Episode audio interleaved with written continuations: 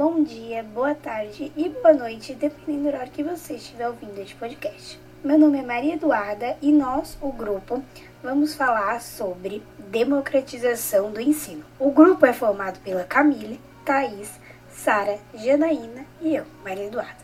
Nós vamos falar sobre democratização do ensino e o nome desse podcast é Jornada Educacional no Brasil.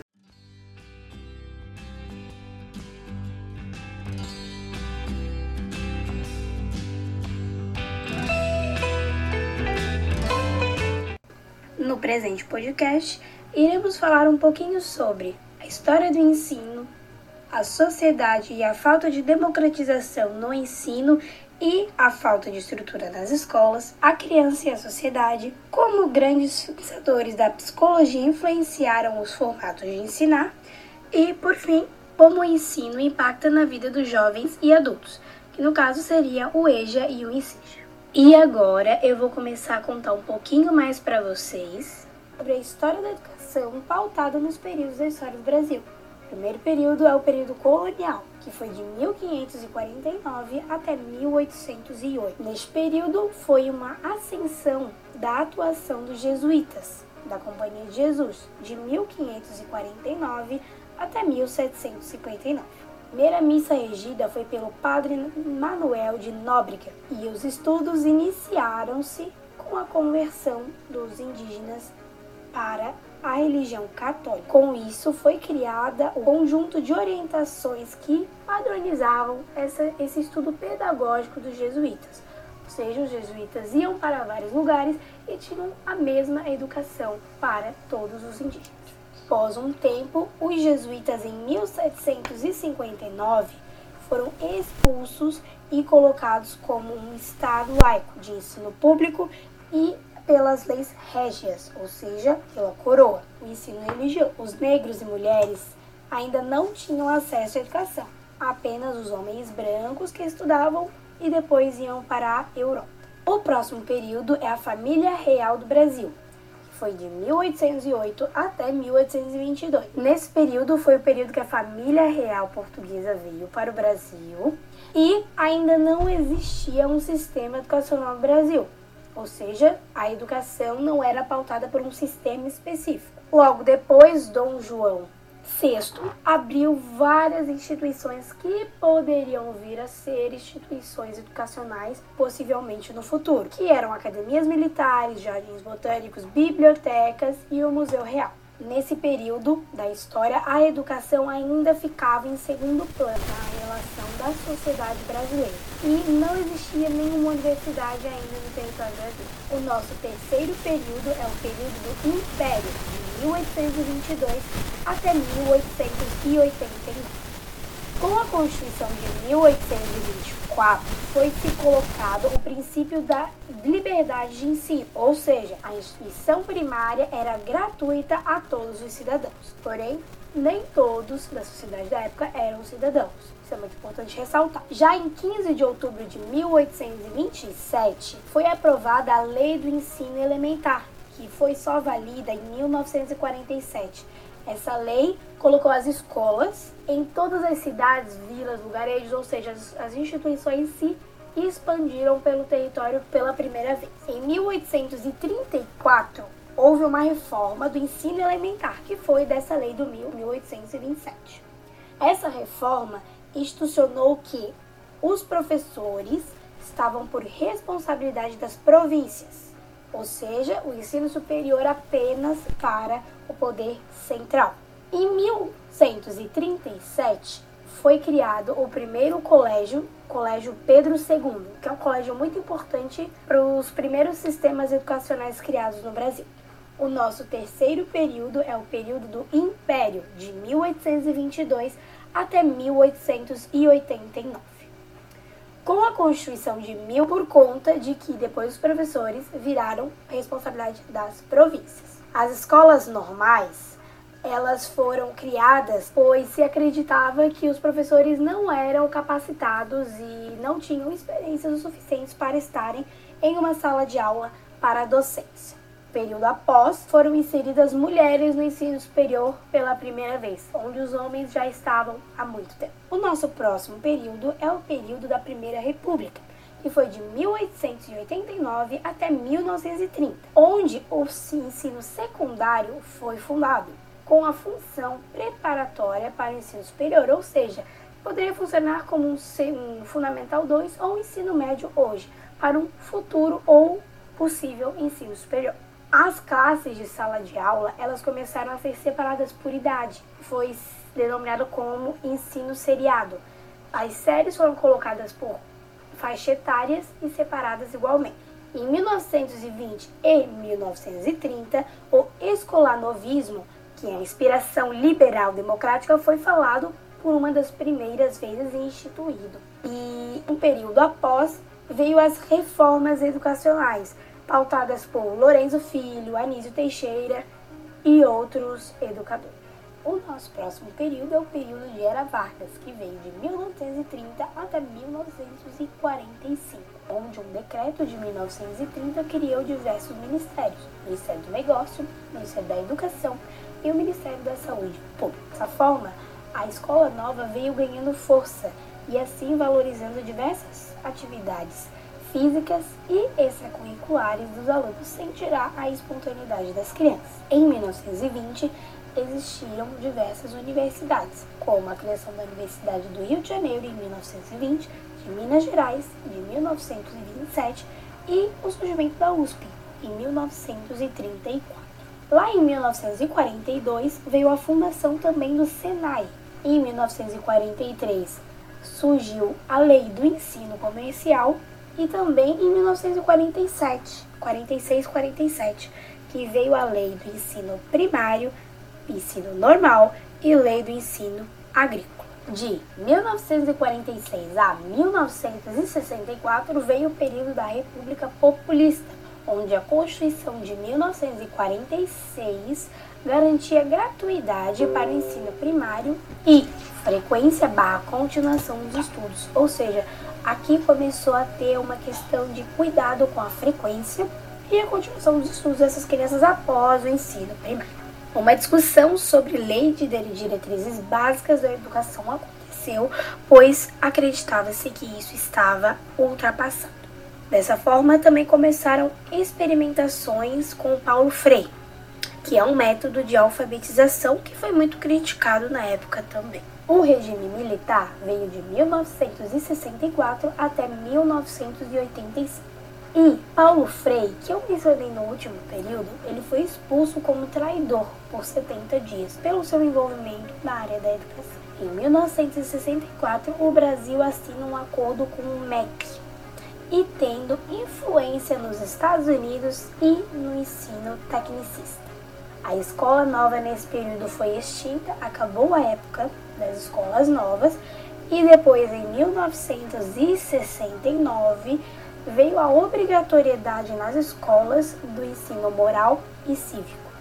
No ensino secundário, essa disciplina social era colocada como Organização Social Política Brasileira, o OSPB. 1982 não era mais obrigatório o ensino nas escolas ser profissionalizante. O movimento de alfabetização em 1967 era uma meta, ou seja, a intenção era colocar adultos no mundo com menos índices de analfabetos. Nos currículos escolares da época não tinham filosofia, história, geografia e no primeiro ano do ensino médio, que seria o primeiro grau, e os estudos sociais também não estavam na grade social, na grade curricular do, das crianças.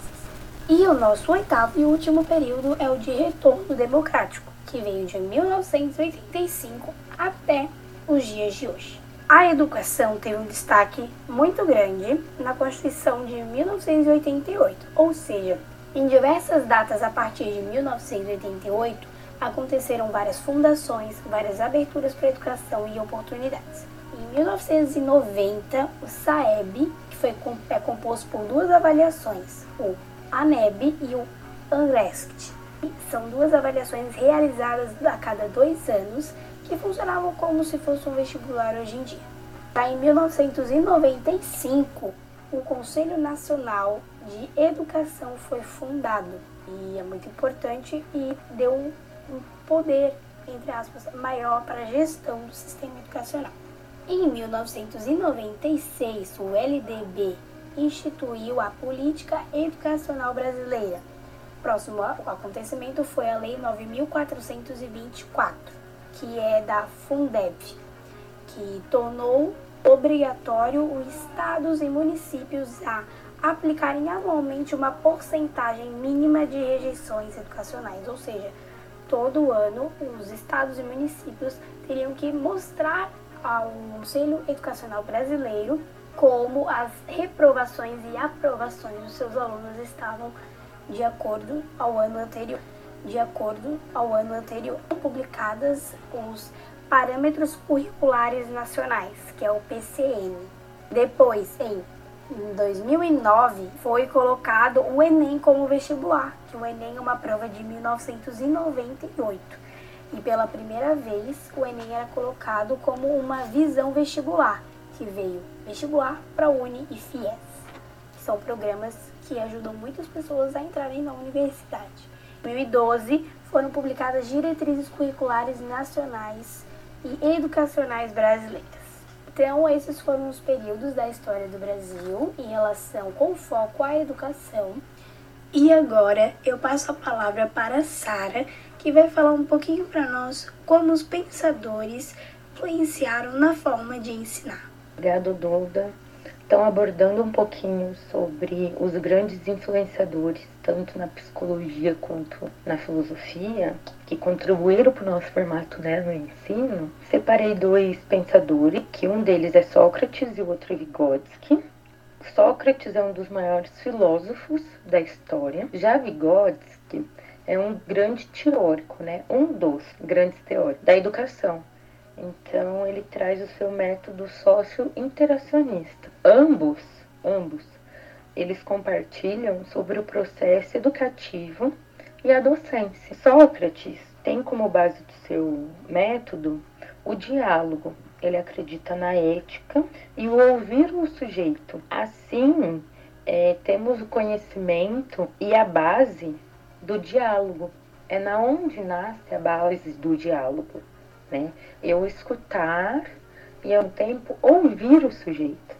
Mesmo tempo, o aluno e seu professor, eles podem um ao outro transmitir, né? O professor transmite o que ele aprende aos seus alunos e seus alunos transmitem o que entendeu aos seus professores. E uma das coisas que Sócrates também fala sobre um papel muito importante na docência é fundamentar e basear o saber do docente. Então, assim, é o autor traz para nós que os professores não podem se acomodar, que muitos deles se acomodam enquanto estão em sala de aula, e isso não deve acontecer. Sempre tem que estar buscando é, dialogar com seus alunos e trazer novos conhecimentos. Já Vygotsky, em sua teoria comportamental e de tendência naturalista, uma coisa natural que ele ressalta é o papel da escola no desenvolvimento mental das crianças, o que a escola contribui. E ao mesmo tempo o autor acredita que o homem não carrega ao nascer as suas características, e sim, ao longo da vida, segundo Vygotsky, ele vai desenvolvendo ao longo da vida. Assim, parece-se ao, ao sujeito e à sociedade ao seu redor. O que, seria isso? Basicamente, o sujeito ele não nasce, né? E sim, é, a escola, a sociedade, os amigos, a família, o seu redor traz para ele se formar, né? É na onde vem as características. Então ele não nasce com aquilo, aquilo não vem de dentro para fora, sim é de fora para dentro para o sujeito. Né, que é o que Vygotsky acredita. E ao mesmo tempo, Vygotsky ele tem um papel fundamental, né, contribui num papel fundamental como professor no desenvolvimento psíquico das crianças. Ele acredita muito nisso. E também trouxe uma autora que eu não conhecia e vim a conhecer, E achei muito importante, linkando tanto com Sócrates quanto Vygotsky, que é a Maria Montessori, que ela traz um, uma metodologia inovadora para a educação. Né? Ela desenvolve essa metodologia.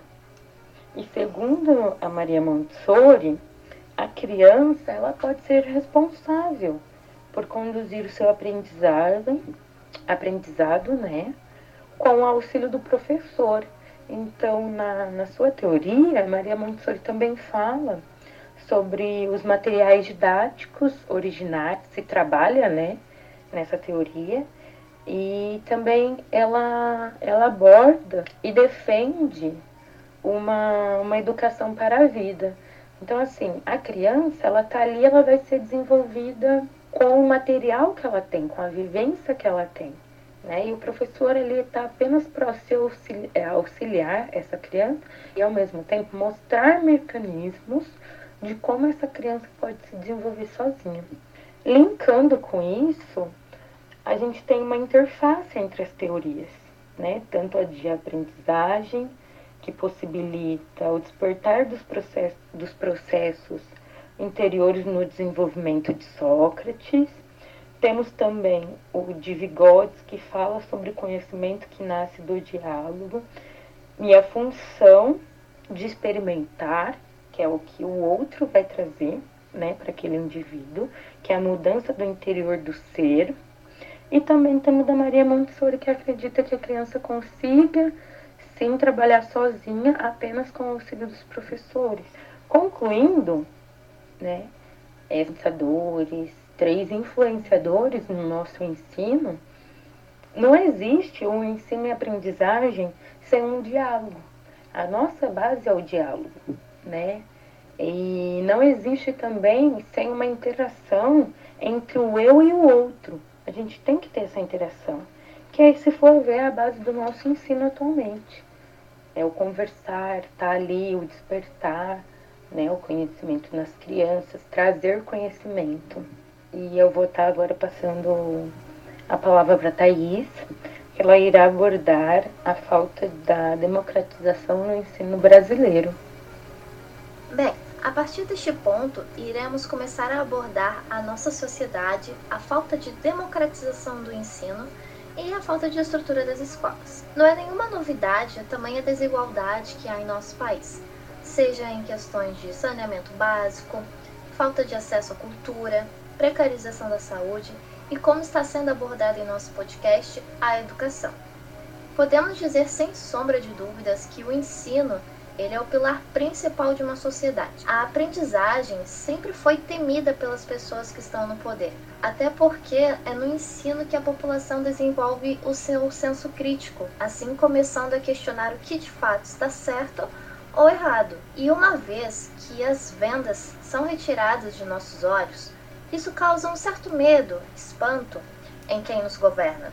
Por isso, como se diz, o ensino, além de tudo, ele sempre vai ser libertador. É com ele, por exemplo, que muitas revoluções se iniciaram. O nosso sistema educacional brasileiro, ele apresenta um forte desmantelo com a educação dos jovens. A desigualdade é enorme, mostrando a total falta de democratização do ensino. Uns com todo o suporte necessário, seja materiais didáticos de ótima qualidade, professores bem remunerados e uma ótima estrutura para os estudos. Enquanto a outra parte, que seria a maior delas, né, dos jovens, se encontram com falta de professores ou muitas vezes são mal pagos, não há materiais suficientes para todos, e uma estrutura super precária. O que fica a principal pergunta para todos nós então seria: como poderíamos então reverter tal situação em nosso país? Ao meu ver, seria necessário começar pela política.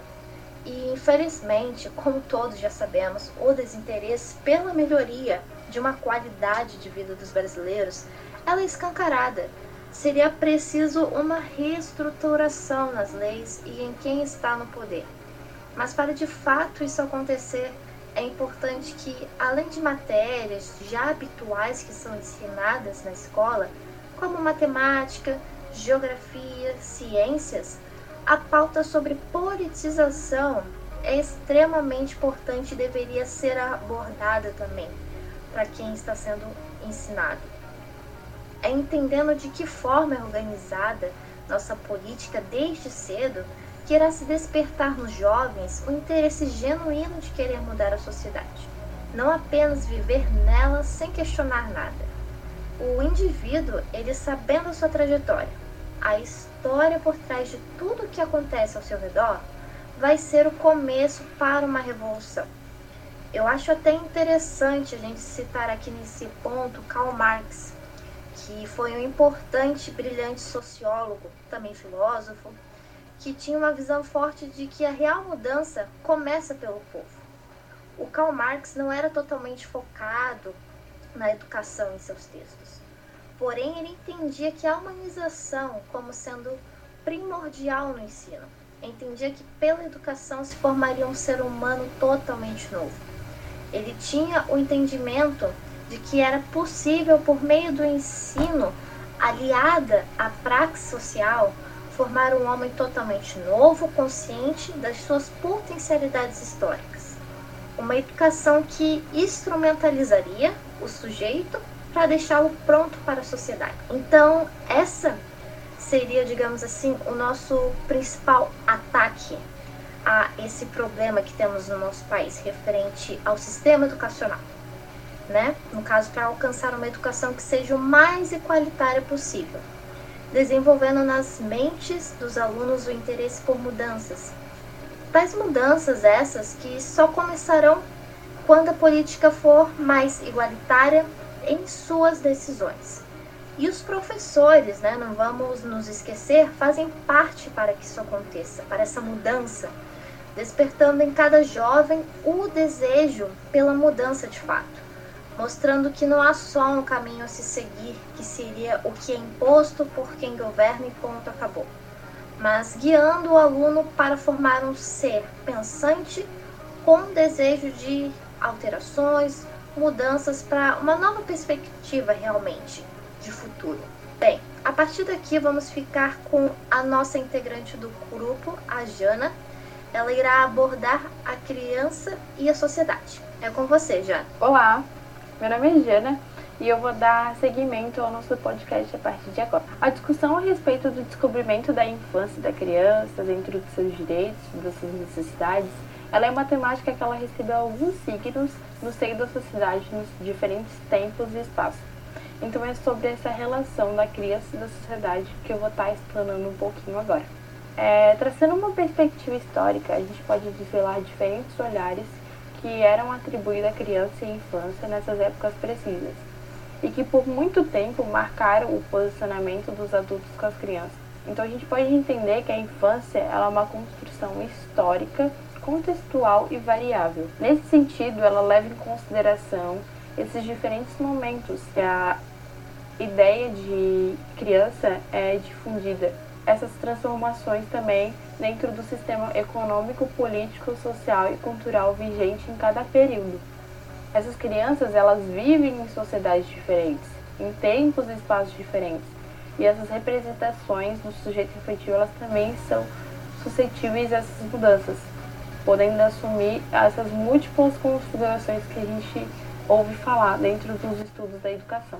Bom, as ciências sociais humanas elas foram tanto quanto tardias né, em considerar a infância e suas relações que se teciam com a sociedade como um objeto central de estudos.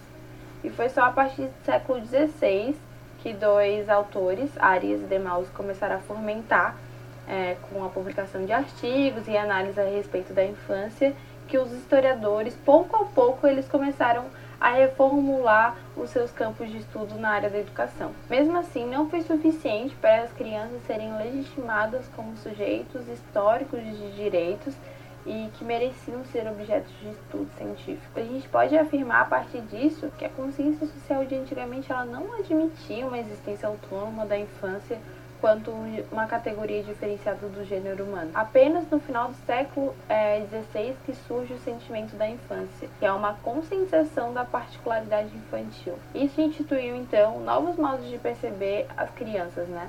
o adulto ele passa pouco a pouco a se preocupar mais com o sujeito infantil, mesmo que enquanto um ser dependente e fraco. Bom, a partir disso, a primeira idade, né, ela começou a ser designada como as ideias de proteção, amparo e dependência. Então, nesse contexto, é, a infância, onde a criança ela era tida como um ser irracional e incapaz de se movimentar e agir com coerência no mundo. Então ela precisava dela ser disciplinada, limitada a todo tempo e qualquer movimento infantil ele era destinado ao prazer ou ao aprendizado. Existia um entendimento nessa época de que o corpo da criança ele precisava ser submetido às várias formas de exercer o controle sobre ela. Foi Durkheim o primeiro a buscar as relações que a infância tinha com a escola, com exatamente esses objetivos de moralizar e disciplinar a criança. Segundo esse pensador, a criança, além de explorar e ser questionadora, ela passa de uma impressão para outra, de um sentimento para outro de uma forma muito rápida e aparentemente sem razão objetiva ou sobre a influência de uma circunstância muito tênue. Então, para o estudioso, é preciso controlar esses humores endoidecidos das crianças. Dessa forma, ele propõe três elementos tidos como fundamentais, exatamente para desenvolver a educação moral das novas gerações. É importante ressaltar que esses três elementos, eles precisam se adequar às regras do âmbito social, político e econômico do espaço daquela sociedade. A educação da criança passa a significar, então, moralizá-la, no sentido mesmo de escrever na sua própria subjetividade os três elementos da moralidade. E explica o autor: o espírito da disciplina, o espírito de abnegação e autonomia da vontade. A partir disso, a primeira idade, né, ela começou a ser designada como as ideias de proteção, amparo e dependência. Então, nesse contexto, é, surgiu a infância, onde a criança ela era tida como um ser irracional e incapaz de se movimentar e agir com coerência no mundo. Então, ela precisava dela ser disciplinada, limitada a todo tempo e qualquer movimento infantil era destinado prazer ou ao aprendizado existia um entendimento nessa época de que o corpo da criança ele precisava ser submetido às várias formas de exercer o controle sobre ela. Dentro da perspectiva do olhar contemporâneo, a gente consegue perceber que o conceito de infância e criança que a gente entende hoje em dia não é o mesmo que existia nos anos anteriores, onde a criança ela era considerada um mini adulto. Hoje a gente consegue se preocupar com a criança dentro dessas transformações sociais, percebendo-a sempre como um sujeito de história e que constrói a história, que constrói a cultura. A gente que analisar a presença da criança dentro do, da tecnologia, no mercado de trabalho, dentro da sua família, na relação adulto-criança e considerando sua forma de pensar, agir, sentir diante do mundo que ela vive. A gente também deve considerar que a criança, dentro dessas relações sociais, seja através das nossas ideias né, de criança ou através das mediações da família, através da sua própria ação enquanto sujeito, ela recebe algumas marcas da concepção moderna e que merecem ser evidenciadas, porque dentro de uma sociedade capitalista é, existem algumas sociais que refletem em todos os âmbitos, sejam esses âmbitos econômicos, políticos, culturais, e que se adequam a cada momento histórico de cada sociedade, né? Analisando esse dualismo que existe entre a visão idealizada, sendo essa a criança protagonista dos seus espaços, da sua própria cultura, a valorização dentro extensa dela como sujeito social, cultural, de interação, de direitos, né? Que a criança ela tem direitos. Por outro lado, tem uma visão não tão idealizada assim, de um comportamento exigido pela sociedade de uma criança como um ser responsável, corajoso, é, de trabalho, de conhecimento, sem falar no fato antagônico, né, de esse sujeito infantil ser considerado muitas vezes como carente, inferior e condicionado a obedecer. Obedecer quem? Obedecer os maiores, os adultos. E essa é uma das consequências mais radicais do sentimento moderno da infância. Foi esse afastamento entre o adulto e a criança, uma perca da intimidade e da dependência foi tradicionalmente caracterizada entre a relação dos pais e filhos e da criança e sociedade adulta. Essa condição faz com que a criança configure no seio da sociedade forças muito fortes atraindo as atenções de empresas, tanto a criança como um público consumidor ou como força de trabalho. A gente parar para refletir um minuto. É, frases como a criança ela precisa ser educada, ensinada porque ela precisa competir na vida e no mercado do trabalho. Ou a criança ela precisa ter acesso à tela do computador, do celular e todas as comunicações e tecnologias porque senão ela vai ficar para trás. São frases tão difíceis assim de ser ouvidas. Isso porque a criança ela se coloca no mercado de bens, quer como força de trabalho, no caso das famílias de baixa renda, ou como público consumidor, nas famílias de alta renda. Assumir pra gente também outra questão bem pertinente a respeito da imagem da criança na atualidade, que é o contato com a criança e o televisivo, o remoto, o virtual. A gente sabe que hoje em dia na sociedade a gente possui um aparelho de tecnologia muito grande e o alcance disso cabe na palma das nossas mãos. Correr então mudanças muito radicais, por exemplo, no nosso espaço urbano. As crianças elas já não têm mais espaços informais e coletivos para brincar, para construir sua própria cultura lúdica, para integrar e conviver com outras crianças, outros sujeitos. A criança acaba tendo que, desde muito pequena, frequentar uma instituição educativa, seja ela escola, creche, para poder socializar, participar desse processo de socialização e construir o desenvolvimento necessário das potencialidades intelectuais e cognitivas, ainda que a parte afetiva deva partir da responsabilidade da família. Então a gente pode afirmar a partir disso que existe na contemporaneidade a infância precoce e a infância consumidora, ainda que a gente não possa generalizar a geração de meninos e meninas precoces, elas criam o hábito de usar roupas, ter gostos e falas semelhantes à dos adultos. Elas se transformam pouco a pouco em pequenas cópias dos adultos, como era antigamente. Isso também contribui para a gente poder pensar uma nova concepção de criança que vem se constituindo no nosso cotidiano a cada dia. Como vem se afirmando nessa né, ideia de criança e infância na modernidade. E a gente tem como desafio, e não em termos de, de forma, mas de desafio mesmo, a necessidade de um novo pensamento, dessa vez mais denso e capaz de direcionar um novo olhar para a criança. A criança pequena que recebe ela na sua subjetividade enquanto um ser humano, valorizando seus pensamentos, sentimentos, emoções, suas ações diante do mundo que ela vive, né? E por fim, é preciso levar em consideração uma concepção modificada da mente infantil, a mente criando sentido, buscando sentido, preservando sentido e usando sentido. Resumindo isso numa palavra, a construtora do mundo.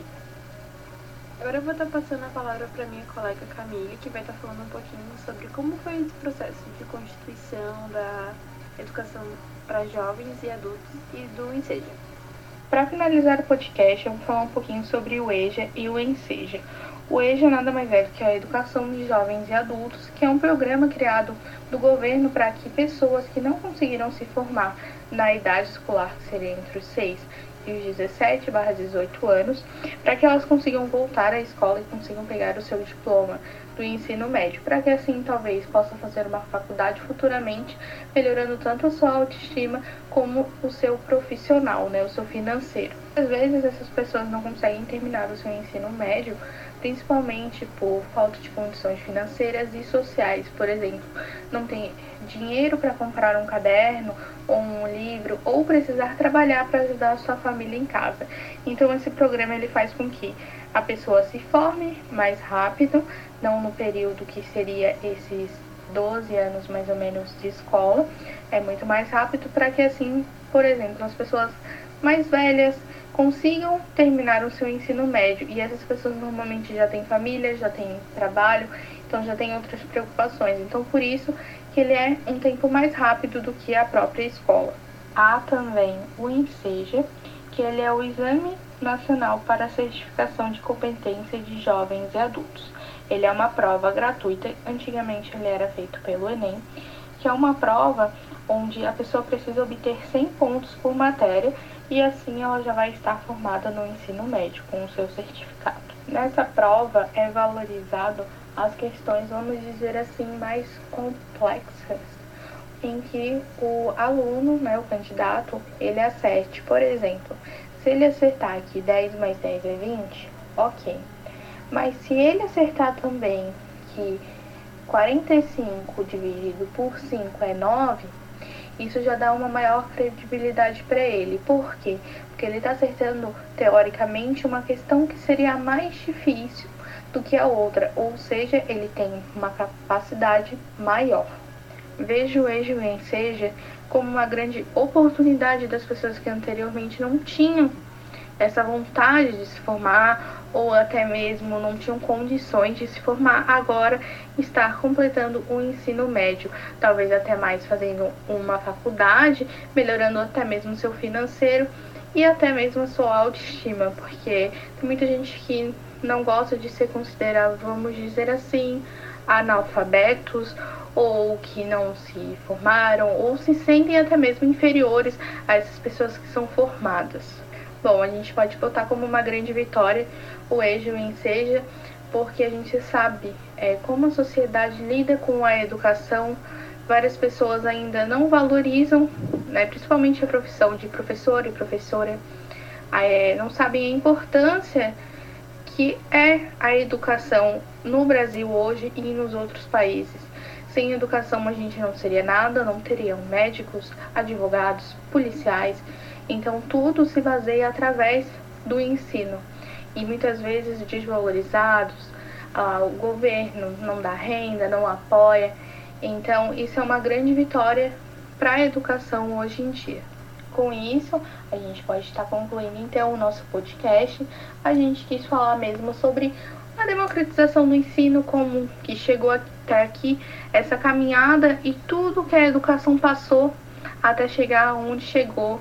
E creio que a gente tem muito mais batalhas para ser vencidas na educação. Então, muito obrigada a todos que ouviram até aqui. Boa tarde, boa noite ou bom dia.